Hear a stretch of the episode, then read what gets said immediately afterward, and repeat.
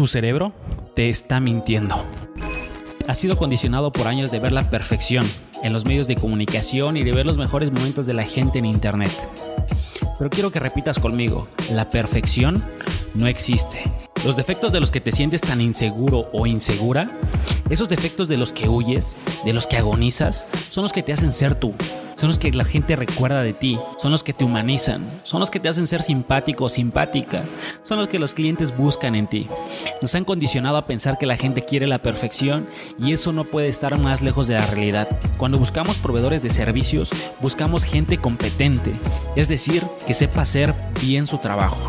Si tú sabes lo que haces, entonces estás listo. Pero si crees que esa peculiaridad o ese aspecto de tu personalidad que a ti te disgusta es por lo que la gente te está rechazando, déjame decirte que eso no es cierto. La clave de la marca personal es ser dueño de tu singularidad, de lo que te hace diferente a los demás. Ya sea tu trayectoria, tu historia, tu conjunto de habilidades, tu afición creativa o esa extraña colección de objetos que tienes. La gente quiere trabajar con personas, no quieren robots perfectos.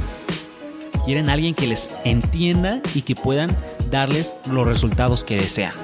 Si estás tan obsesionado con tus inseguridades que no te expones, estás haciéndole un daño enorme a las personas que buscan desesperadamente a alguien como tú para que les ayude. Recuerda, tu trabajo no consiste en ser la versión idealizada de alguien más. Tu trabajo consiste en ser la mejor y auténtica versión de ti.